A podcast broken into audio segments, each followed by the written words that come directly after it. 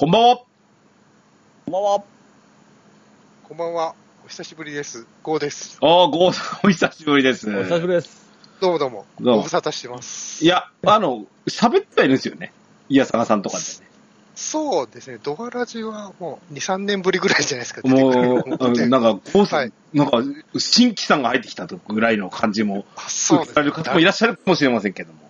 誰やねんみたいな感いや、じかと思いますけどなんだ。もう、初期からの、あの、支えていただいたレギュラーですから。そうですね。もうピチさんより古いですからね。参戦は。よ まあ、今日はよろしくお願いします。一緒ぐらいろですかしくお願いします。はい、お願いします。はーい。あのですね、オープニングトークなんですけど、はい。まあ、あの、いいぞ、2日ほど前の話なんですけども、はい。えー、なんと我らがドラゴンクエストにうん大きく関わられた、巨匠、杉山浩一先生が、お亡くなりになられたということで、はいはいははいい。このニュースが飛び込んできまして、あの、実際にまあニュースソース読みますと、9月30日にお亡くなりになられてたということだったそうですね。すぐ発表じゃなかったんですね。ですね。1週間ぐらいですうん遅れてますよね。まあ実際そのもう、えー葬儀等々みたいなものを近親者で行われた上でご発表されたということだったみたいですね。うん。はい。いや、まずはね、あのー仕事中だったんですけど、私も。うん。えっ、と、ツイッターを見てたのかなうん。で、えっ、と、うん。最初見たの、梨沢さんだったな、俺。うん、見て、えってなって、うん。どうやら本当らしいなと。僕はケンタロウさんからのご連絡で、マジっすか？みたいな、そこでびっくりしましたけどね。うん。うんえっ、と、御年90歳ということでね。いや、はい。決してやっぱりもうあの、年齢的には、うんやはりかなり年齢もね、あのーご高齢になられてましたし、はいはい。まあ、そこでやっとること自体が異常でしたけどね。まあ、そのことはもう普通じゃ思っても、当たり前にそう思ってまそうそうそう、すそれは、うん、うんちょっと、うんよう頑張られますよねっていうのは正直。で、ずっとずっと頑張っていただきたいよねって思ってましたからね、実際。そうですね。うん。実に、えっ、と、本当にドラゴンクエストというものの作曲を、そのライフワークにされたわけで、うんあーやっぱりね、堀井裕二さん、あー鳥山明さん、杉山浩一さん、この、あーもう御三家とね、よく言われますけど、この三人なくしてドラゴンクエストはなかったっていうこともありますし、そうです。まあ、それぞれ重きを置くところは違うんですけど、僕はやっぱり一番音楽に重きを置いとったんで、かなりちょっとショックでしたうね。ん、私もツイートしましたけど、はい。その、ほら、当時ピコピコ音なわけですよね。うん。うんうん。うん。あの、うちの父ちゃんとか母ちゃんも、こう、横でゲームしてるの聞いて、ピコピコの音がうるさいとかね。はいはいはい。よくあやってましたね。えーどどれ聞いたって同じに聞こえるみたいな感じなななわけですよ。うん。そこを、もうなんかこの、えっ、と、まあ、皆様がもういろいろ解説されるので、あの、他には言えませんけども、やはりこのクラシック音楽っていうもの、うん。お交響組曲っていうのを書かれた上で、ドラゴンクエストのファミコンに落とし込むという作業をされて、えー作曲したものをお作品に載せるっていうことをされてきたし、うんあのーその、今言ったその、父ちゃん母ちゃんがピコピコ音っていうもの、そっていうものの時代から、その、ゲーム音楽っていうものの、なんていうのか、いや、あの、地位を一個上げたと俺は思うんですよ。うん。はい間違いないですよ。うん。うん。うん。だこれによって、例えばクラシックというものに興味を持ってみたりとか、あ私です、私です。うん。そういったものの、その、あのーゲーム音楽の質というものを高めた。で、あの、やっぱり、あの、杉山チルドレンというわけではないんでしょうけれども、上松さんにしかり、あのーうんと、アクトレイ、小城雄三さんとか、えあの、作曲された、伊藤健二さんと、うん、いあの伊藤健二さん、それから下村陽子さんとかね、うん。うん。うん。うん、もうあのゲーム音楽のその作曲で、あのーやっぱりちょっと、おゲーム音楽の作曲をしていることをライフワークにされるという人が出てきたっていうのは多分杉山浩一さんの功績だったと俺は思うんですよ。うんはい、はい。うん。で、もうシリーズは11作はリリースされて、はい。で、今、えー絶賛開発中のドラゴンクエスト12、うん。12作目、ナンバリング12作目に着手してたところだったと思うんですけどもね。はいなんか、どうやら12の音楽はかなりできてるみたいな、なんだったら全部できてんじゃねえぐらいの感じも聞かれますよね。そうそうですね。うん。はいなかなかなうん。なかなかだと思いますよ。今日ちょっとその新しいゲームの話をするんですけど、うん。この、ほら、よく俳優さんとかさ、はいあの、が亡くなられたとかってあって、昨年もちょっと、い自ら命を絶たれるみたいな俳優さんもいらっしゃったじゃないですか。うんその方がその、もう、あの、出演してたはずの映画が、もうぼちぼち公開されたりしてたりするじゃないですか。これが遺作だとかして。はい。でも杉山先生、次の遺作が発表されるのはあと数年後だったりするんですよ。なかなかレアケースだったりするんじゃないかな、なんてうん思ってうんうんうん、あの、早く聞きたいものだなというところはありますが、うん。はい。ああまり焦らず待っておきたいかなはい。っていうところではありますね。はい。もう、あの日は僕ずーっとその、1からずーっと聞き流して、うん今5まで来ましたよ。なるほど。毎日、あの、聞いてますね、ずっと。うんあいやね、あの、ドアラジだってさ、あの、始めえーてからですね、えこのやっぱ音楽について語るみたいな回も数回やってるじゃないですか。ーうんうややっぱりあの、青スラで音楽会やり、やってやりましたしね。うんあれ、めちゃめちゃ、ひょ、ひょうというかさ、メール届きましたよね。ですですです。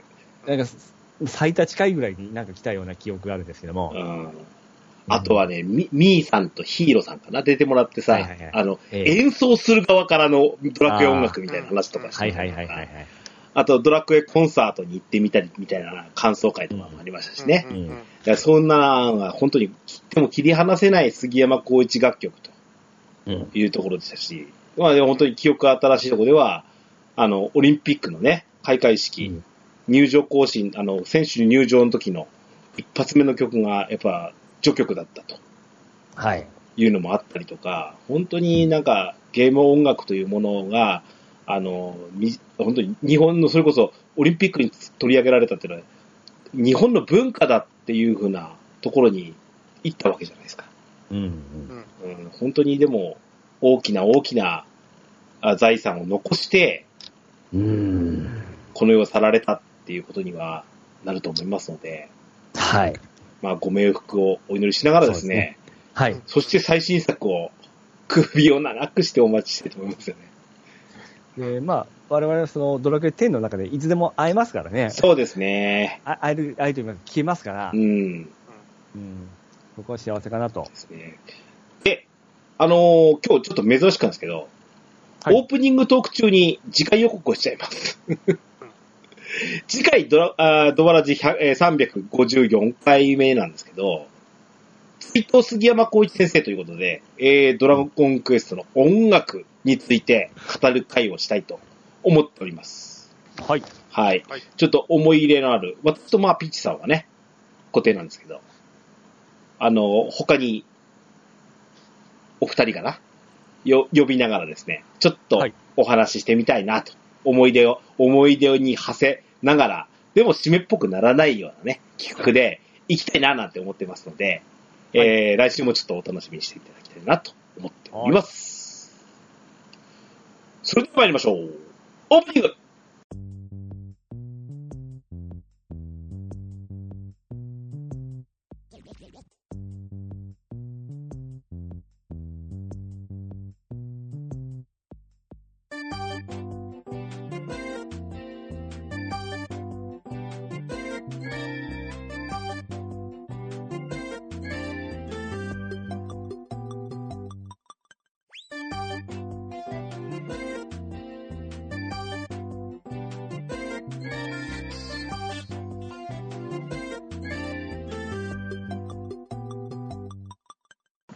始まりました。DJ ケンタロスの DQ10 ドアチャックレディオ第353回目でございます。この番組は私、DJ ケンタロスとピッチカートミルクとゴーがオンラインゲームドラゴンクエスト10のプレイをもとにドルアームスタジオキーセッションにアストルティア全土のみならず全国のドラクエ10プレイヤーとゲームファンにお届けしたいゆったりまったりと語り倒すポッドキャストです。改めまして、ピッチカートさん、ゴーさん、こんばんは。はい、こんばんは。こんばんは。はい。今日はね、おお二人呼んで、あと、これも予告してましたよね。えーはい今日はですね、えー、東京ゲームショウ2021、オンライン。うんこちらのお話をしたいと思っております。はいはい。えー、まあ、ピッチカーさんはね、いいレギュラーとしてなんですけど、あはいゴーさんをお久しぶりに呼んだのは、はい。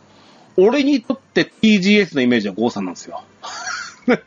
そう、そうですよね。あれは、あれなんですかね、ドアラジ初のオフ、オフ会じゃないですか？多分そうかもしんない。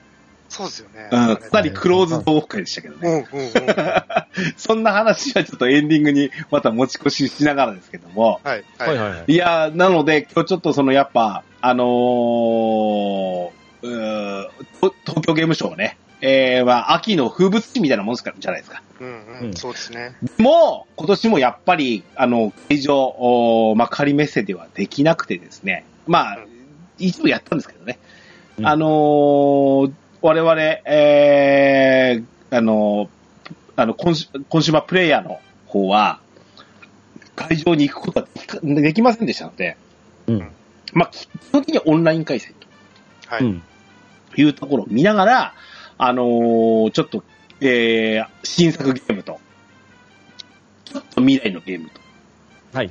この辺を語りたいなと思ってます。はい。で、今日はあの、あれですね、クロス企画でして、ちょっと前にあの配信されました、えっ、と、任天堂オンライン、あ、ごめんなさい、任天堂ダイレクト、インダイレクト。こちらを、えっ、と、イヤサガブーの方で、はい。えー、アニさん MC の方でですね、ピッチさんと私登場しております。であの、ちょっとね、あの、東京ゲームショウにも先駆けて、えー任天堂ダイレクトが放送されましたので、えーにん基本今日はですね、任天堂系の話をなしですよね。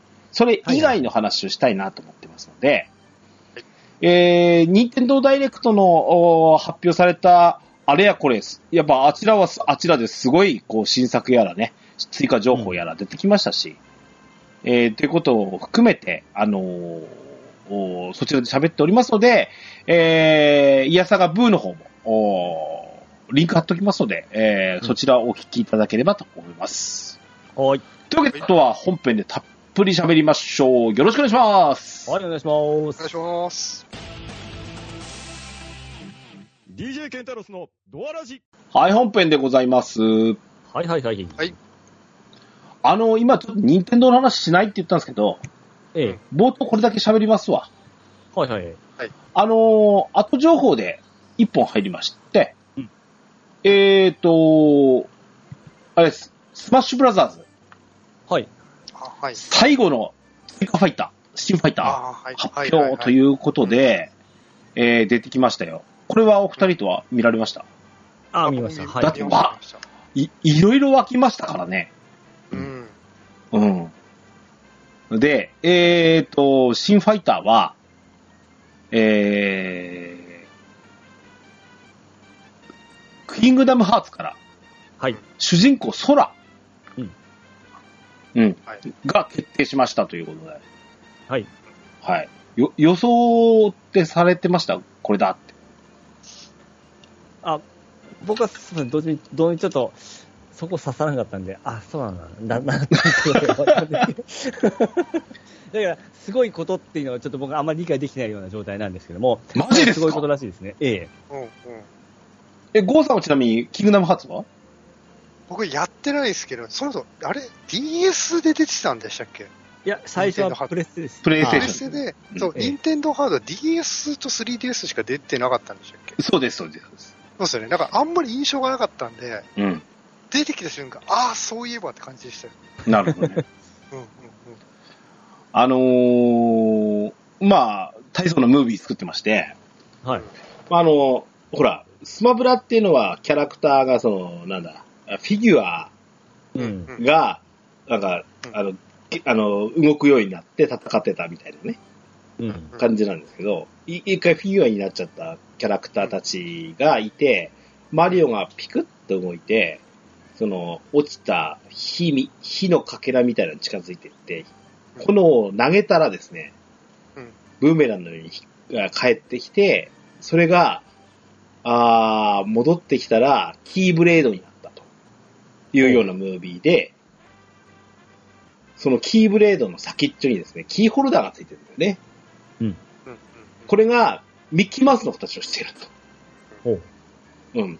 で、それが、あーを、を持つ空が登場して、空参戦っていう風になったっていう形だったんですけど、え、ピッチさん、これ何がすすごいことなんだかわかんないいや、なんかちょこっとその、ディズニーの版権がどうのこうのいうやつですか、うんうん。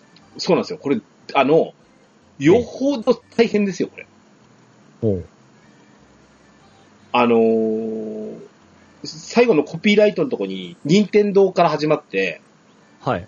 バンダイナムコゲームズとか、コナミとか、うん。あとは何がありました？マイクロソフトとか、な、なんで、セガとかさ、うんほう。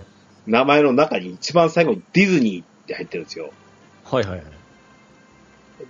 ドンズバでミッキーマウスが出てきてるわけではないんですけど、ええディズニーからの許可をもらうってよほどなんだなって俺は思うんですよ。ほうほうほうほうほうん、クソめんどくさい会社ですから、そこ。うんう。なるほどね。なるほどね。なんならですよ、うん。考えてみてくださいよ。東京ディズニーランドとディディオリエンタルランド、ディズニーランドと、どちらかというと任天堂って USJ 寄りじゃないですか。うん、そうですね。ほうほうほう。そこがクロスになったってことですからね。うんうん、これだけでもすげえなーと思って。反応薄いな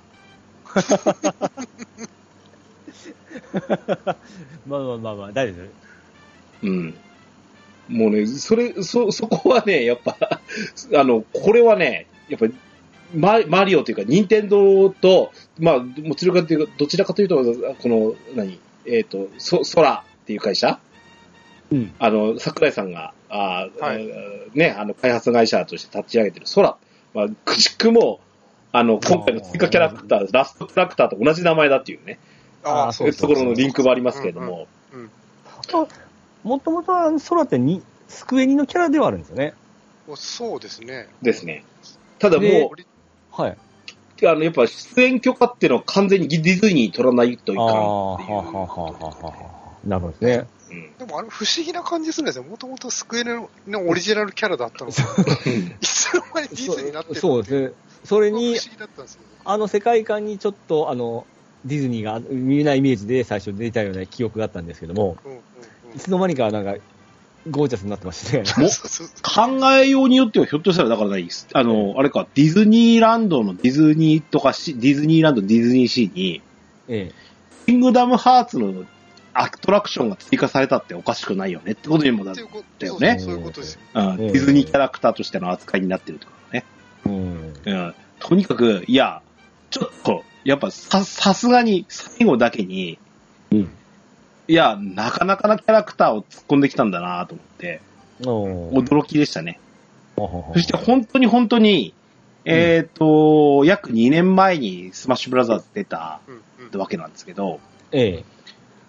最後のキャラクター、はいそして最後のバージョンアップっていうこと、うんバージョンアップはもうちょっと続くんかな。でも、まあ、本当にその、えー桜井さんが、足掛け8年だそうですよ、これ。そんなに交渉してたんですか ?8 年。あ、いや、交渉っていうか、あの、制作について関わったのが8年なんですよ。はい。あのもともとゴールをそこに定めとったんですかね。そんなことはないと思うよ。ああ。ただ このえっ、と、スイッチ版、えっ、と、スペシャルの開発っていうのは、その、えっ、と、えースマブラ4と言われるやつね。あの、3DS Wii U 版。が開発した時にはすでにもう、このスイッチの開発っていうのがあって、うん。最終的にはこいつで新作作ってくれよっていうところまでの、お橋渡しも含めた、あの、形だったみたいで、うん。だから今の8年っていうのは、その、スマブラ4の開発から、渡って8年。はいはいはいはい。でも、元々の多分からすると Wii 版のスマブラあーからね、スマブラ X から、あの、このゲストキャラクターっていうものの扱いとかを定めたりとかっていうのは、多分その辺から進んでたことだと思うので、うん。何年してんだよっていう感じですよね。ほんまですね。うん。いや、本当にでも桜井さんもすすげえもん作ったなと思いますね。うん。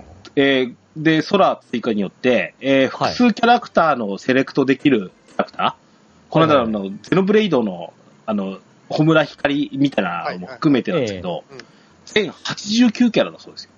そんなにいるんだ。鼻で笑っちゃいますよね。えーっつって。すごいですね。あの、チームバトルじゃないないです、ないんですけどね。うん。すごいですね。うん。うん。うん。89キャラ。もう、あの、画面上に、所狭しといますからね。うん。あ自分の得意キャラクター探すだけでもわからん。ぐらい。そうですよね。ストリートファイターが50キャラぐらいでしょ多分。あ、じゃあそん。なにいるのか、ストリートファイターも。40数キャラのはずですよ、確か。あの、KOF もなんか、最上級とか結構80人近くおったような気がしますよ。だからそう思うと、そんなのが40人なんて少ねえなと思うんですけどね。そんなことないですけどね。うん初代のスト2とか8キャラですからね。ですよね。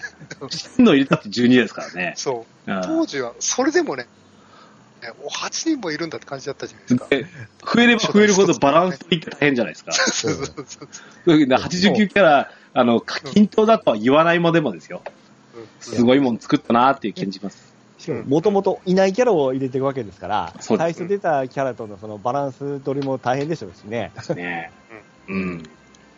ねあの、任天堂から外して、えー、8人キャラ全員が、あの、任天堂以外のキャラクターみたいなね、あの、うん組み合わせで戦うこともできます。スネーク対ソニック対空とかね、竜対、竜対ベヨネッタとかね、どこが出したい、どこのゲームやっちゃう話です。うんですね。でも、あの、面白かったのが、あの、何ですか、空のその3人がすごい大変だったんですけど、それでも知らぬ前は NG 食らったいうとこで、知らぬ前の方が強かったみたいな形の記事見て笑ったんですけど、、衣装的にまずかったんですよね。らしいです。うん。で、残念ですわ。はい。うんまあ、そんなんで、スマブラの話ね。はいはいあのね、桜井さん、次ってまたスマブラの、例えば、新しいハードみたいなのが出てくくるときには、スマブラも多分要求されるんでしょうけど、うん。なんか新作みたいですね、桜井さんの。そうですよね。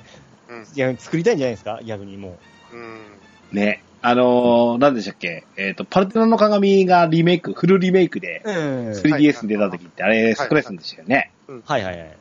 あんな感じでさ、もうなんか、本当に新しい桜井さんのゲームっていうのを、ちょっと一休み、多分一休みっつって、小島監督と一緒でしないんですよ。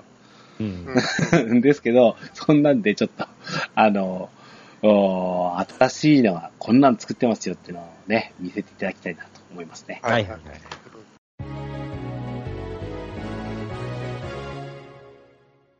はい、続きまして。はい。まずは先にドラ、ドアラジならではの話をしましょうか。うん。はい。えーと、ドラゴンクエスト10。こちらの話から。はい。えーと、DQ10TV がですね、うん。えー、まあ、あの、の、出張版っていう形で TGS 特別番組、スクエア、スクエアエニックス枠の中で、どん DQ10 の枠がありまして、2日にわたってしてました。えー初日がですね、あのードラクエ10のバージョン6。うんこちらの話をしました。はい。まあ、大筋はそんなになんか言ってくれなかったですわ。うん。はい。で、まあ、これは、後々のその、インダイレクト、うちのね、あの、バドラクエえー10バージョン6のインダイレクトあたりになると思うんで、あまりこう、詳しくの話はしませんけど、一応ね、第3、第3、第三世代アクセサリー。ええそうそうそう。第3世代アクセサリー。いわゆる、うんと上級、上位アクセサリーの第3弾が出るよっていうことを告知されまして、うん。それに向けては第1世代の、うん。まあ、例に出せば今回のそうなんですけど、流玉ですね。うん。第一の流玉をお合成して伝承させるとうんで、大大流玉に合成させるんですけど、それが緩和するよみたいな話から、もう含めてやってましたね。うん。そうああ第1話かなり緩和で、うん第2話、まあ、様子見ながらという、っておっしゃってましたんで。はい。ちょっといろいろ言いたいんですけど、この辺はか今日割愛します。ああ、はいはいはい。はい。え、えーと、二日目の発表の方がやっぱ衝撃的でして、うん。えーと、ドラゴンクエスト10、オフライン、はい、はい。こちらの発表がありましたよ、とはい。いうことでした。しかも、かなり教えてくれましたね。ええ、あのーあの、これはね、すごい、あ東京ゲームショウならではだなと思って、うんあ、の、実に見てましたね。はいはいはいはい。はーい。えーと、うーんと、いろいろ、あの、PV もありましたよね。うん。うん、うん。うん。で、はいはい。えー、まず、えーと、びっくりしたのは発売日と、うん。対応機種もうん全部発表。対応機種はいはいはい発売日、それから、えーと、価格までね、うん、うん。出てましそれた。プ、プラス、あのー大型ダウンロードコンテンツの発表もあって、そうですよ。はいこれがたまりましたね。はい。えーと、待ってね。えー、はい。えー、公式サイトからのちょっとね、情報を引っ張ってきました。はい。えーと、おーちょっと特別版、あの、す超デラックスパッケージみたいなの、ちょっとの話をちょっと割愛しますけど、はいはい。えーと、まずね、えーと、発売日がうん、来年、2022年の2月26日、はい。発売です。ということです。2月22日からなんかこう覚えやすかったんですね。あ、22年の2月22日。そうですね。そうそうそうそう。でもね、ドラクエは必ず土曜日に発売ってなってるみたいなんで、それはそうはいかん。土曜日はまはた、ええあ、そう、そういうことか。はい。ね対応プラットフォームが、プレイステーション4、5。それから、ニンテンドースイッチ。で、スチーム版とうん。一応、1、2、3、4機種。うん。5に来ていただくと思わなかったので、ちょっと嬉しかったですね。まあ、出さんといかんでしょうね。だって、や、や、やれるは、やれるゲームが少ねえんだもん。いや、きちっと対応してくれたのがすごいありがたいなと思って。でも、あれですよね、上映互換があるから、4版出せば5でも遊べるんですよね。そうですよねなんで。すけど、うんちゃんとそのパッケージとして出すんで、そうですよこれね。うん、だから、ちょっと多少なりとはちょっと違うかなと思ったりですね。はい。え、で、ピッチさんは何機種分買うんですか？一応はい5はもう、5は予約しておりまして、スイッチは今どうしようかなと悩んでるところですね。はええ。い、2機。二機種一応考えてるってことなんですね。スチームはちょっとあわあわよくばるところで。三最大3機買うってこと？そうですね、はい。えーちなみに、えー希望小売価格、8580円。フルプライスですわ。ね、意外に高いなと思いました。うんぶあの、率直な感想ですけど。いや、それお父さん、それってよ、別に、うんうんあなたの感想ではなくて、俺もそう思ってますよ。あ、やっぱりそうですか。うん、ちょっとね、正直言うと高すぎるんでは、強気だなっていう。いや、でも、ちゃんとボイスも入り、今しっかり組み込まれてるんで、うんこれは、だって、新作という形で考えたら、新作の RPG 新作じゃないいからね。いやいややってない人に関しては新作ですから。いや、し、し、いや、あの、やってない人っていうのは、あそれは、だから俺は、これ、どうやっての番組やで、これ。からすると、あの、いや、もう、や、あの、ナンバリング、俺何回も言ってますけど、ナンバリングや全部やってるよ、定員がいいねっつってる人は、ナンバリング絶対やってねえからねって言いたいですよ。うんうんなんだったらやっぱもう、はるか8年も9年も前のゲームなんですよ。ボイス付きってのはもちろんありますよ。だからおそらくボイス代なんでしょう。と思ってます、私は。うん。うん。までもばはい、バランスも多分これ用に合わせておりますし、あ、うん。僕は新作を楽しむ感じですごく、僕は楽しみにしてますね。ストーリーは基本か、そんな、あ、ちょ、ちちょっとあれょゴゴーさんゴーさんってうん、どこでお休み入ったんでしたっけ、バージョンは。バージョン4の途中ですよ。じゃあ、ここは駆け抜けてるは駆け抜けてるんですね。いや、やってますよ。なんだったらバージョン2は、ピッチさんより早くクリアしてますけど。か、そうですね。うんうんうん。どうですかってゴーさんにおすすめしよう思ったんですけど、やってましたね。やってますよ。あ、で、ちょっと価格に付きまとう話なんでや言っちゃいますけど、はい。えーその、超大型拡張ダウンロードコンテンツとして、バージョン2、眠れる勇者と導きの英雄オフラインの方も出ますよと。うんで、これはあくまでアドオンのディスク用、ディスク型っていう形なんですね。うん。あのー要は、い目覚めし5つの種族、つまりバージョン1のオフライン版がないと、これに拡張できませんよっていう形ですわ。当初の僕の予想は完全にもうこれで外れましたんで。一本一本出していくんだろうって言ってましたね。そうです、そうです。その一本一本でのその、えーっと、レベルデザインしていくんだなという話をしてたんですけども、完全に失敗ですね、僕は。まあ、これは約半額の4400円と。うんはい。で、合わせてもうすでに予約の時点で、うんこのデラックス版としてワン、ツー合わせたやつで12,980円っていうパック。はい。ね、すごい金額で。ですよもちろんこれで予約しましたよ、もう僕はデラックス版で。あ、そうえで、あの、はいちょっとその、じゃあ価格と予約についての話をさっきもうさされちゃったんで話しますけど、俺、正直、えっ、と、イヤサガさんの本でもちらっと喋っておられましたけども、え。ええ。俺もちょっと兄さんと同じ気持ちでして、俺も実はすっごい様子見ですわ。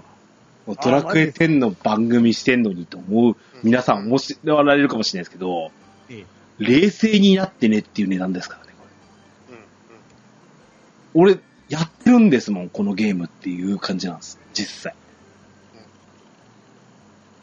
だから俺、この話知ってるんだもんってしか思わなくて。うん。うん。なので、すっごい様子見です。少なくともですよ。はいはい。じゃあ、この機種からどれ買いましょうってなった時、俺すげえ今悩んでるんですよ。おうこれ、もうバージョン2が出た時、スリームの開発もするわけですよ。まあそうです。そうです当。然、今、完結を迎えた5までを見越してやるんですけど、うん。それっていつなんですかって言ったんですよ。うんそうなった時に、まあ、向こう3年先だとしましょうよ。これちなみにね、だから2ってはい。同時じゃないわけでしょ？そうです、そうです。どうじゃないですね。まだ発売、その、決まってはないですからあ、ね。その2002年、2022年、はい春、春ってなってるのか？そうです。そうです。ね？だから同時開発してるんでしょ？うん。はい。多分3だの4だの5っていうのは、2023年ですわ、これ。うんなんなら年内にバージョン3が出てればいいかなぐらいの感じ。うん。ね。だとすると、割その、うん。その頃って、例えば PS4 は、もう全世代ハードなわけです、すでに。う。うんんうんうんなら、PS4 っていう選択肢はないよねってなっちゃうんですよ。まず。うん。で、スイッチですら怪しいと思うんですよ。うん。うんまあそうですね。うんうん。新しい有機 EL モデルなんか出したけれども、うんうん若干の延命措置なところがあって、うん。おそらく新規は、新ハードっていうのの開発っていうのはどんどん進んでると思うんですよ。でこれいつなのってなってくるんですよね。うんそうなった時に、スイッチ版買ってた時にアップグレードの対応とかでもない限り、うんこれ厳しくねって思うんですよ。ほう。うんそうなると、選択肢はスイスチーム版かななんて思っちゃったりするんですけど、うん。これ大したグラフィックでもないから、うんうんうちのテープスペックパソコンでもやれるかなとかって思っちゃったりもして。うんまあそこはそうですね。仕様が出てこないとなんとも言えないですけどね。そうなね。んですよ。うん。ででこれ僕ね、オフラインで、これ、高いじゃないですか。まあまあ、うん。うん。ね、僕とかケンタロウさんが高いと思ってるじゃないですか。うん。なん、なんで高くなるんだろうと考えてるんですけども、なんかストーリーが全くガラッと別、別物になるのかなと思ってて、もう、もう全部、ゲームバランスとか全部、と、ひっくり返るぐらいの別ゲーになってんじゃないかなと思ってるんですよ。うん。か、あれでしょ、仲、仲間もあれですよね。多分、あれなんだっけ、ヒューザーとかその辺と一緒にパーティーええ。うん。もうあのバージョン3までクリアしてる、まあ、ゴーさんもだからだけですけど、いわゆる神の器と呼ばれる連中ですよ。うんうんうんうん。うんうん彼らが、まあ、仲間になることは確定なんですよ。で、おそらくですけど、あの、道中、出たり入ったりもあったり、その大陸ごとのキャラクタうんうんうん。ー、ああ。例えば、あの、なんですか、ナブレット団長が仲間になったりとか、うんうんうんそういうのがこう、ストーリー上にあってみたいな。だから、うん要はサポート仲間システムはないわけですよ。うん多分そう、そうですよね。ないですよね。うんで、うんそれで、うん少し、ねじ曲がっちゃったりはしないよねっていう本音のところが。その辺でなんか調整入るから、本当に新しいゲーム作るぐらいの感覚なのかなと思って。あの、今回のその、何、えっ、と、えっ、と、こちらのプロデューサーされてる白石さんって方は、うんうんうん。あの、ドラクエ10の方にも関わっておられ、あの、オンラインの方にも関わってはおられたわけで、うん。そしてな、何より彼がプレイヤーなんですね、やっぱ、社員、ね社員さんである、もう、あある以前にね。なのでものすごくう。そうそうそう、あの、天に対しての、その、愛もある人なので、うん。俺そこをねじ曲げたりはしないなと思ってるんですよ。そうそうそうそう。なんか、ねじ曲げたら怒られるだろうな、なんて気持ちで多分やってんじゃないかと思うんで。大筋は絶対変わらんのですが、まあ、その辺の仲間とかうまいこと調整しながらの、いい感じにしてくれとると思ってますんで。うんそれは知ってます。不安一方ですごい期待はしてるので、うんねうんいいと思うんですけど。うん。でもこれね、僕思うのが、バザーとかないじゃないですか。うん。これき金策とか、その店の買い物とかどうなるんだって、そこはね、普通のドラクエでしょ。普通のドラクエのデザインにするでしょ。うんえでそうなると、え。うん。どっかの大陸から始めるってなんかバランスとかどうなるのかなっていうところなんですよね。だから5人分楽しめるんじゃないですかあの、それぞれの種族で、あのーストーリーが多少違うじゃないですか。そうそうそう。出発がでそうね。うん。ね、あの、基本的にね、あの、スタート地点が始まって、うんスタート地点が遠い街ほどいい装備とか売ってるじゃないですか。うん。あの、ね、で、五大陸どっからでも始められるんだったら、その辺のバランスどうなるんだろうとかね、すごい気になってるんですよ。それはうまいことやってくれてますよ。うんうんうん。うん。あのまあ、その辺、あれよね。その辺考えると、もう一から作ってんじゃないかと思ってるんですよ。あああ、なるほどな。かなりそこの手こ入れっていうのは必要よね。あ。うん。そうそう、ストーリーは確かにできてるんですけども、もう中身がほぼ新作なんじゃないかなと思うと、まあ、フルプライスでもありなのかなと。なんか新作ぐらい、それ以上大変とかなんかそんなこと言ってましたよね、確か。うんそりゃそうでしょうね。うん。あの、うん。あと、あれですよ、ちょっとやっぱ SD、なんだっけ、なんだっけ、な、な、何？ホットロ、DD ロトスコープ。ロロトスコープ。うん、なんかこのリフォルメしたキャラクターかで演じさせるということをそういうふうになんか造語だとか言ってましたけども。うまいことロトいや、いいいいんですけど、うんあの、俺、フル闘神のペンを知ってるんでって思っちゃうので、う。うんん。うん、そこら辺のその、ディフォルメ感が、俺、そうなのかいなっていうところもある、あるかなっていうところ。うおん。ーね、なんか、リフォルメしたのがちょっと別にやんなくてよかったのかなと思ってるんですけどね。ああ、僕は逆にこっちの方が、僕は親しみがあるんで。何が親しみなんですか？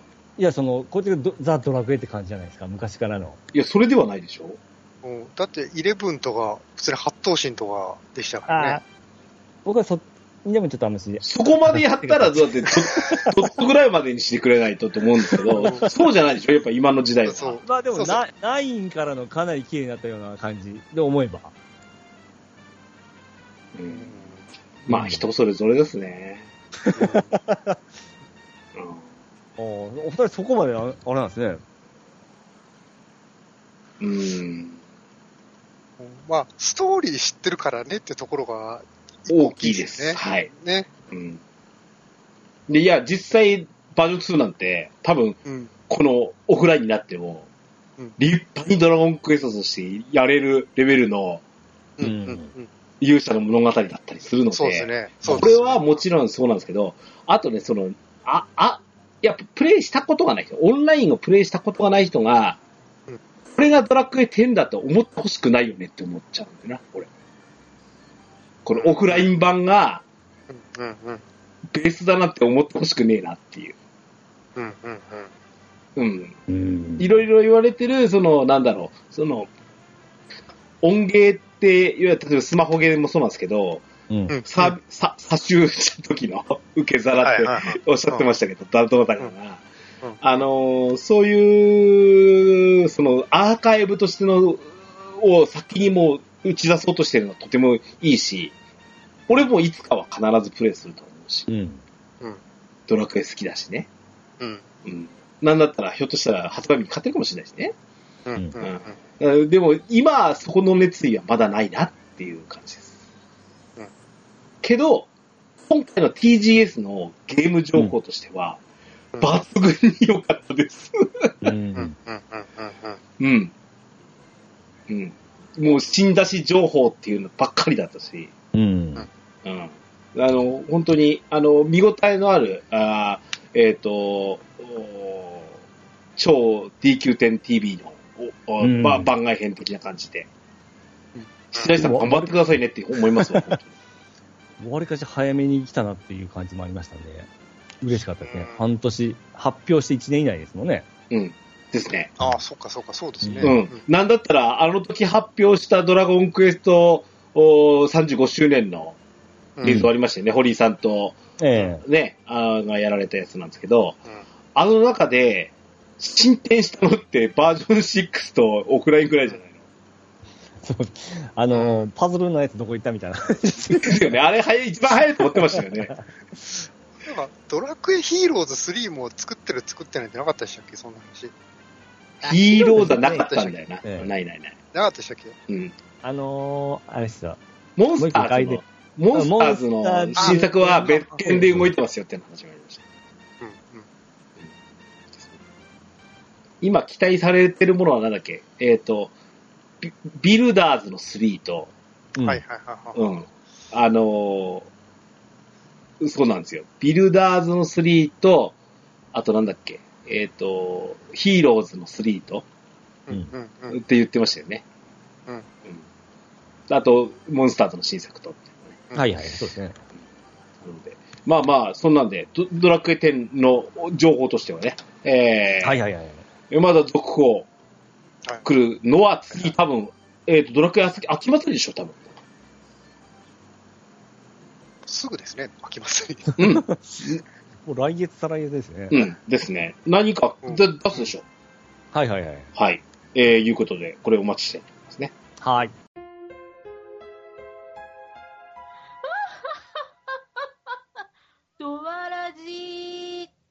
はい、次の話題。はいはい。はい、ちょっとメーカー変わりまして。あ、結局ね、はいあの、ほら、やっぱ、あまあ、会場で行くわけにいかないし、っていうことで、はい。あの、まあ、今回その、小出しの、あの、メーカーごとの情報を見てるんですけど、うん。いう形です。で、2番目今日出すのが、うんえー、コナミです。ああ、ああ、ケケンタスの今、コナコーナーで。雲行きが怪しくなってきたような気が。あの、お二人、俺の表情を伺ってるでしょ？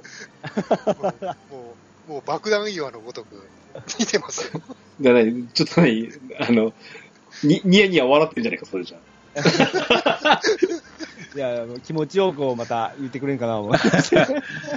えーっとね、コナミって言ったって、あの、い喋、りたいのは、えー、旧タイトル、えーっと、ウィニングイレブン。今回から、ウィニングイレブンという名前を撤廃しまして、あ今回からですね。うん。うん。e フットボールっていうタイトルに統一しましたと。はい。これちなみにね、あの、日本だけがウィニングイレブンって言ってるんですよね。ああ、そううなんんですすね。。うん。海外は海外は、通称 PEPS、おううん、プロエボリューションサッカーっていうタイトルになってるんですね。ああ、そその略ですね。うん。で、これを世界統一して、えー名前統一しましょうっていうことを打ち出して、えーうんこの春ぐらいに発表したんじゃないかったかな。うんそれがね。えー今はい、回、その、しえー新規軸としてのタイトルが e フットボール。うん e スポーツのサッカーだよっていうタイトルにした形なんですね。ああと僕知っとる情報で言いますと、はいびっくりしたのが、うんこれ買い切りじゃないんですね。うん。フリートプレイです。そうなってしまったんですね。いや、僕も結構びっくりしましたね。あのー、2020年ぐらいから、はい。あのー、フリートプレイの、あの、チャレンジっていうのが始まってまして、うんうんほうほう。結局あのー、いわゆるガチャ方式の、うんうんあの、ほら、いわゆる、パワープロでいうサクセスモードあるじゃないですか。はいはいはい。あれに相当する、その育成、チームを育成して強くする。で、それで戦わせるっていう、その、モードの方が、あの、もう、あの、据え置き版の時からずっと出てきてるんですけど、ほうん。それのその選手を取ってくるっていうシステムを全部ガチャにしてるんですよ。うん。うーん。あそうなんですね。うん。なので、その、あの、ほら、えっ、と、ここれまたサービスが終わることを決定したんですけど、ゲームセンターで、あの、うん WCCF っていうカードゲームありますよね。ああ、ありましたね。はいはい。うん。あれ、あの、あの、サッカークラブを作ろうみたいなやつの、やつなんですけど、その同じようにカードの式で聞いてきて、これがレアカードだから、すあの、レジェンド選手だとかみたいな感じでやってうんうんうんで、あの、選手を取ってくるみたいなシステムになってたんで、フリートゥープレイのチャレンジングが始まってるんですよ。パッケージ版と別にね。ほうほうほうほうん。で、対戦もできるよっていう形だったんで、今回は完全に、あの、フリートゥープレイに、あの、おシフトしたと。で、今回のチャレンジの面白さっていうのがあって、う。うん。その PS4、5版うん。と、あと Xbox One、Xbox シリーズ SX はい。の縦につながる部分に関しては、うん。総合オンラインができるうん。っていうスタートした。で、加えて、えっ、と、スマートフォン版も同一プラットフォーム上をクロス対戦ができるっていうチャレンジをする。同じクオリティで。ほう。そういうとこなんかまあ、新しい取り組ん、新しいこと取り組んでるとは思うんですけど。うん。うん、実際だからタイトルに e フットボールって名前つけたのがそれで、その、うんえっと、ストリートファイターとか、まあ、スマッシュブラザーズとか、あの、e スポーツ分野でかなりその、名前を売ろうとしているところの、うん。サッカー部門は我々だぜっていう、こう、打ち出し方をしたいんでしょう。うん。だから、あなたが手元にお持ちのもので、やれるようにしようね。だから、スマートフォンだったりうん、プレイステーションだったり、Xbox だったりって、うんなんでスイッチねえのかなと思うんですけど、これ、今って世界的なシェアでは FIFA の方が強いんですかね、サッカーゲーム。強いと思います、もう。そうですよね。うんうん。あのーそれの話を先にしたい、しようと思うんですけど、うん。あの、FIFA っていうそのタイトルが示す通り、もう世界のその、あの、せ世界を占めるサッカー協会なわけですよね。はいはいはい。がしついてる以上、うんそこに加入する世界中のサッカークラブってそこなわけですよ。うんうんだから、そ、そこに準ずる国は、国とチーム、クラブはうん、実名なんですよ。うん。でも、コナミは独自でそれぞれに、の協会とか、例えば J リーグだったら J リーグにうん。許可申請出し取らなきゃいけないので、うんうん実は、あの、e フットボール側はね、今まで偽名だったりする場合も多いんですよ。ああ、そうなんですね。ああ、そコナミがね、あの野球、あれ？野そう球ゲームでやってたやつか。う。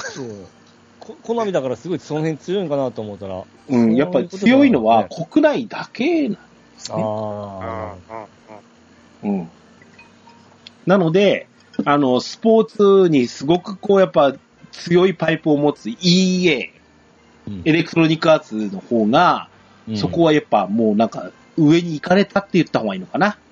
ううんうん感じには見えますよね。で、逆に、あの、FIFA の方が、うん。あの、ウイニングイレブンの操作に準じてきたっていうのもあって、ああ、ああ、そこはですね。うん。なので、なんか、そちらの方が、なんか、なんか、サッカーゲームとしていいよねっていう風になっってきつつあるところはあるんですけど、ちなみに FIFA の方は、販売方法はもう変わらずずっと。変わらずですね。うん、うんそうですよね。うん、ただ、後ほどちょっと喋る話にも関わってくるので、その辺はちょっとまだ後からにしますけあど、あ、はい。ちょっといいフットボールの話なんですけど、うんはい俺、だから無料じゃないですか。うん、うん。やってみたんですよ、プレイステーションで。はい、はい、はい。いや、久しぶりにウィニングイレブンで、あごめんなさい。あの、ウィーで言っちゃいますけど、はい、はい。俺もだいぶやりましたからね。うん、うん。なんですけど、で、いや、変わった感触はウィニングイレブンだし、楽しいんですよ、やっぱ。さあの、あの、ゲームとしてサッカーをやるっていうのは、うん、ううん。ん。技術の革新もあるし、うん。あの、やりたいプレイをしたい、できるみたいな感じもあったりとかして、うん。これはいいんですけど、うん。これでリリースすんの？っていうレベルでしますよ。なんか、モモードとかって、その、野球でいうペナントみたいなのとかもあるわけなんあのね、対戦一本なんですよ。うわ、今は1個しかないんですよね。うんうわ。あのえっ、と、うーんと、ま、あの、カジュアルマッチって、いわゆる、あの、目の前でコンピューター戦をするっていうモードが一つと、で、えっ、と、コントローラー2つ準備して、目の前の対戦相手とやれるっていうマッチができるっていうモード。うん 2P 対戦ですよね。うん。えー、もういいんですけど、で、片方ではオンライン対戦用の、あの、なんか、お題が決められて、一勝しましょうとかっていうのがあって、うんで、それは、あのーこの中から好きなのを選んで、えークラブを選んで、チャレンジしてっていうモードなんですけど、うん。まずあの、その、オン、あと、カジュアルマッチ、ソロプレイモードなんですけど、うんうん。クラブ数が少ないんですよ。おーで、なまあ、それもいいわ、その、許可が出てるとか、いで、うん一部から、で、人気クラブもあるから、それでいいよって思うんですけど、その、ナショナルチーム、いわゆる国のやつを選べないんですよ。うん。うん。例えば日本代表でしたいじゃないですか。うん。そうですね。ワールドカップ予選もやってるしやな。文句があるのは別としてもね。あのーそれが選べなかったりとか、うん。なんかね、こまごまの不満点がすっごい多いんですわ。あの、はい、はいベ。ベータテストやないですか、それ今。い今、それ、そんな感じですよね、今ね。で今日初めて知ったんですけど、は今月末にその、あ、で、あまりにもちょっと不具合とかも多いので、バージョンアップ早くしますわっていうふうに告知されたんですね。うんもうその告知出す時点でなんかおかしいなと思うじゃないですか。で、今日、さらに、いついつにしますっていう告知が出たんですよ。10月末ですそう、よね。28日って言ってました。で、そのバージョンアップを持って、バージョン 0.9. 点何本にするって言うんですよ。うん。うん。俺びっくりしたんですけど、俺これバージョン1だと思ってたんですよ。うん。1似てない。1でもねえんだと思って。うん。うん。今、その、もし課金しようとできるわけなんですかいや、このできないですね。あ、それも、そのカード的なものもな、できないんじゃないのかな。あの、いくら触っても、あの、カーソルが黒くなってないんですよ。だから、もう完全に今ちょっとゲームプレイだけしてみてよっていう状態ですか。うん、うん。テストじゃないですか、これって、いわゆる。そうですね。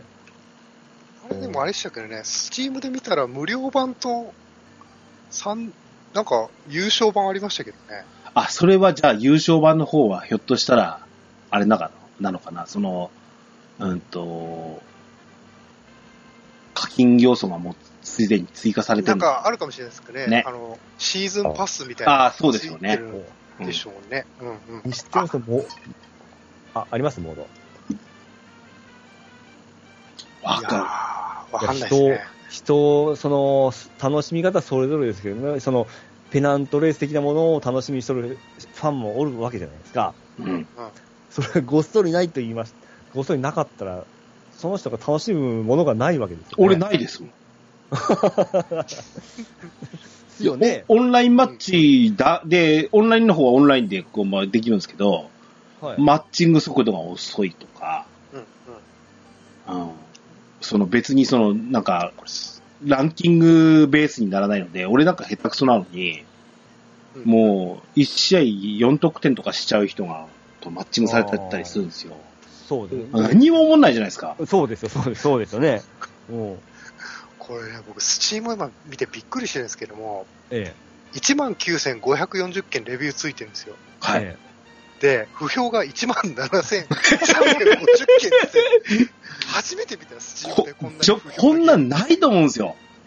うんうんえ。またやっちゃいましたが。だって、こっから、その、好評に持っていくの、もう無理でしょ。いや、これきついと思うなぁうん。あの、こまごまあって、えま、マッチングしてる間のそのさ、ウェイティング画面、え。あの、相手と、あ相手が、あの、フォーメーションを考えており、戦略、戦術を考えておりますっていう画面が、お待ちくださいって画面がでっかでかと出て、後ろで動いてるさ、その選手とか、うんそのフォーメーションみたいな、あの、サッカーの集計見てた時に、その、待ってる間、キックオフを待ってる間の解説とかもこう楽しむわけじゃないですか。はいはいはいはいはい。あ今、これはボール回しして練習してる様子とかを見るとか、うん。今、J リーグを見ながらそう思ってるわけですよ。キックオフ前のサポーターがドンドンドンって聞こえてくるとかね。うん。何にも情緒もねえもん。例えばそんなウェイティングさせてるなんてのは、画面の超見えてるところの端っこでやりゃいいんですよ。ど真ん中でデカデカとウィンドウ、ウィンドウ開いてやることじゃないもん。ほんとサッカー好きな人が作ってるって思うレベルですね。だからもう、前作のウィニングイレブンかなり落ちとるような感じですね。すべてが。ねだからバージョン1まで持ってくるときにどれぐらい変わるのかなとかね。ただ、け経験上なんですけど、はい。あの、セガの、なんだっけ、PSO とか、今回はい申請とかしたじゃないですか。うん。あの、最初に失敗してるゲームってうん。取り返せませんからね。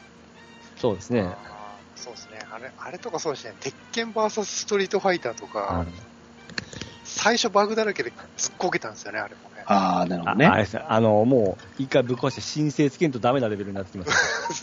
FF14 にしようとするあ、あ、あ、ああったあった。そうだから本当に、これの手こ入れってどうするんかなとか、うん。あの、多分ね、これリリースしないといけない理由があったと思うんですよ。多分、ああ。FIFA22 が出てるんですよ。うん。だから、ぶつけないといけなかったっていう理由で出したんでしょうけど、う。うんん。FIFA22 ってなんか、ひだから気になって俺評価見るじゃないですか。うん。いいんですよ。うん。ねうん。それでさらに差をつくようなことなんで自らしちゃうかなっていう。あスポーツゲームって、ほら、リリースのタイミングってやっぱすごく大事なんですよね。うん。ううん。世界のサッカーとかが湧いてる時期に出さなきゃとかね。ーうん。うん。あの、かつてウィニングイレブンだってパコンシューマー版パッケージ版出すときって、必ず日本代表が湧くときに、日本代表版みたいなの出すんですから。はいはいはい。いや、えげつないけど、やっぱこうやって売らないとねって思ったんですよ。うんうんうん。なんかね、すそう日本代表すら入ってないんだよ。いや、だ、誰を、誰にターゲットして出してるんですかね。あの、そのサッカー興味ない、その僕とかだったら間違いなく手にも持たんですよ。ね。だからそれを、無料だから誰でも手に持ってくれるでしょって思って出してるんだと思うんですよ。なるほど。そこかなーっていう気がします、俺。完全にススマホゲーム感覚で出してますね。うんこれリリースがね、9月30日なんですよ、見ると。おうスチーム版は。うんはいはい。多分、多分株主に対するとかそういうのがあったんじゃないですかね。あの、中途半端な状態で出せみたいな。0 0.9じゃないですか、バージョン。それでも出しちゃってことは、そういう圧力があって出さざるを得なかったんだろうなっていう気がしまあます、、この、この辺で文句、この辺にしときます、俺。いや、ちょっともう、さ、あの、とどめは、後ほどの話でもう一回するんで。はい。え、ええとこはちょっと綺麗なぐらいな感じですか？うん、あの、久しぶりのウィニングイレブンで面白かったねっていうぐらい。ああ、なるほどね。うん、よくであの、ゲーム自体はいいと思います、これ。うんよくできてると思うし、ただ俺 FIFA やってないんで、FIFA やったら FIFA の方がね、いいってなるかもしれないし。う。うんんうん。むしろ、そのせいで FIFA をやりたくなってるんですよね。そ っちへの、なんか、でもほらフラ、フルプライスで買うのはどうかってなるじゃないですか。だからそこの辺はちょっと難しいですからね。はい。FIFA へ誘導しとるようなもんじゃないですか。怖い、怖いですよね。せっかく出したのにってなってますからね。はい。ああ、そういうことだったんですね。はい DJ ケンタロスのドアラジはい、次。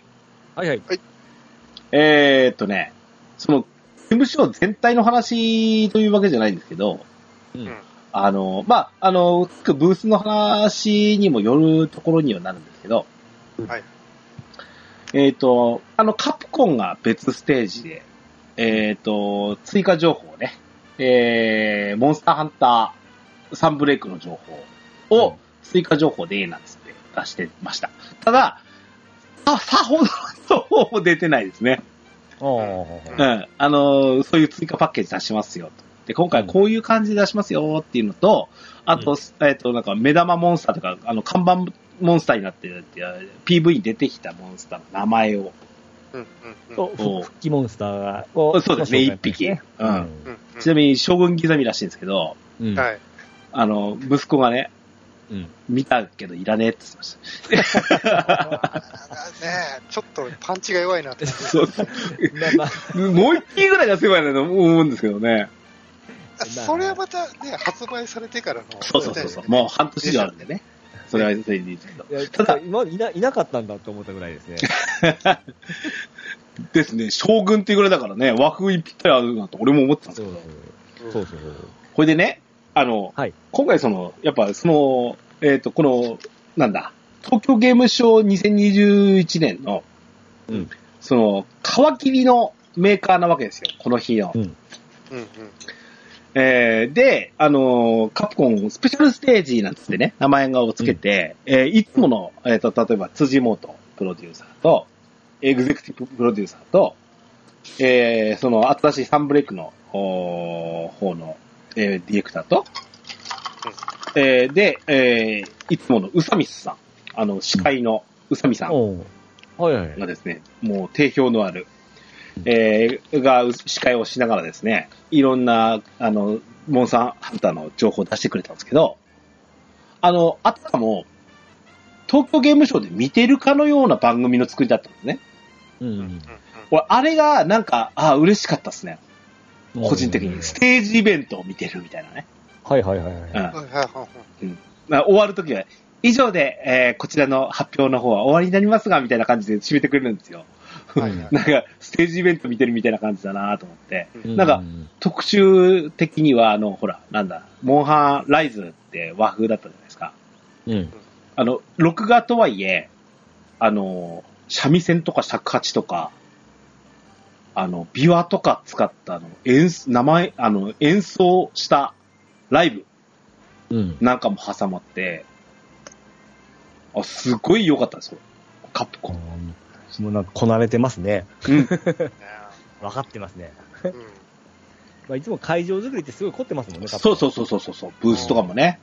うん。ここに、金かかっても、そうですよ。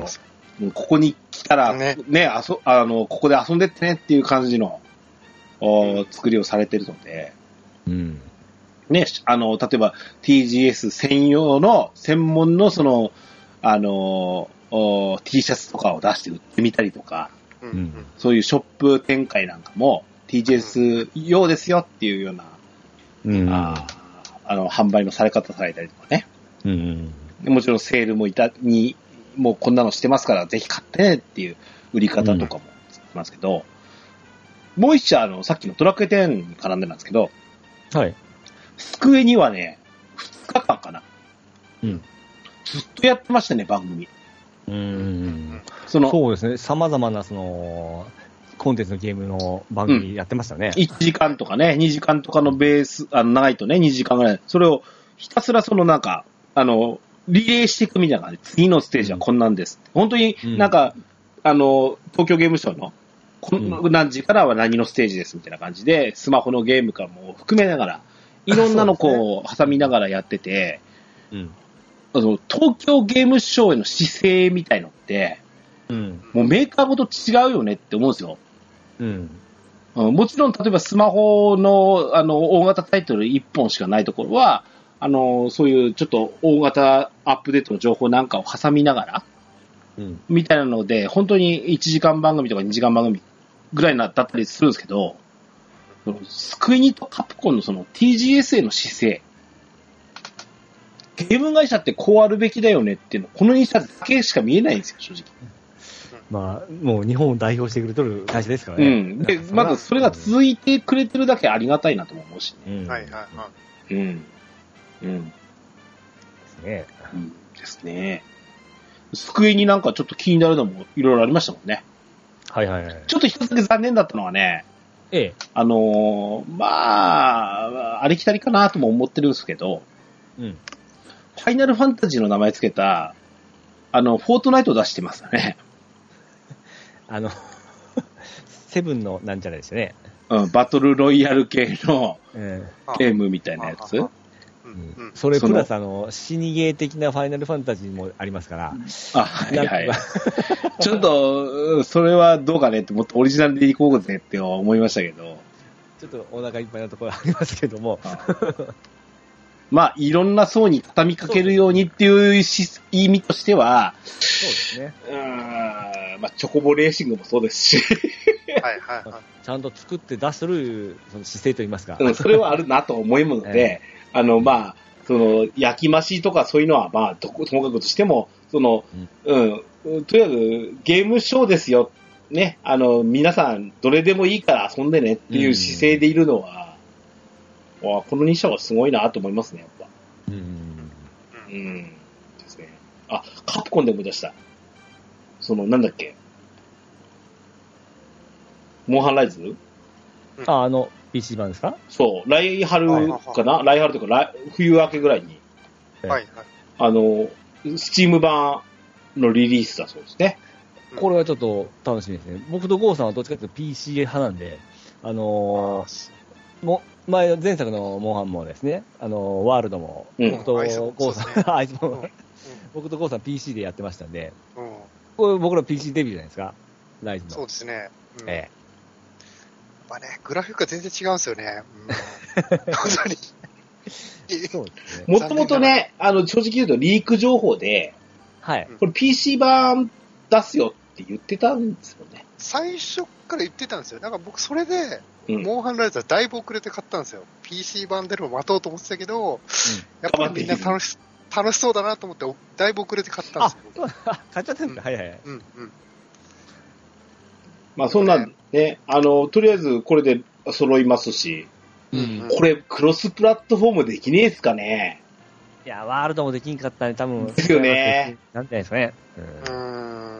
カプコンがサーバー持ってるわけじゃないんで難しいんじゃないかなと思いますね。ああ、そうなんだ。そっか。そう。任天堂とそうですね、スチームだと、さすがにそこは繋がんないんじゃないかそうか。な。うん。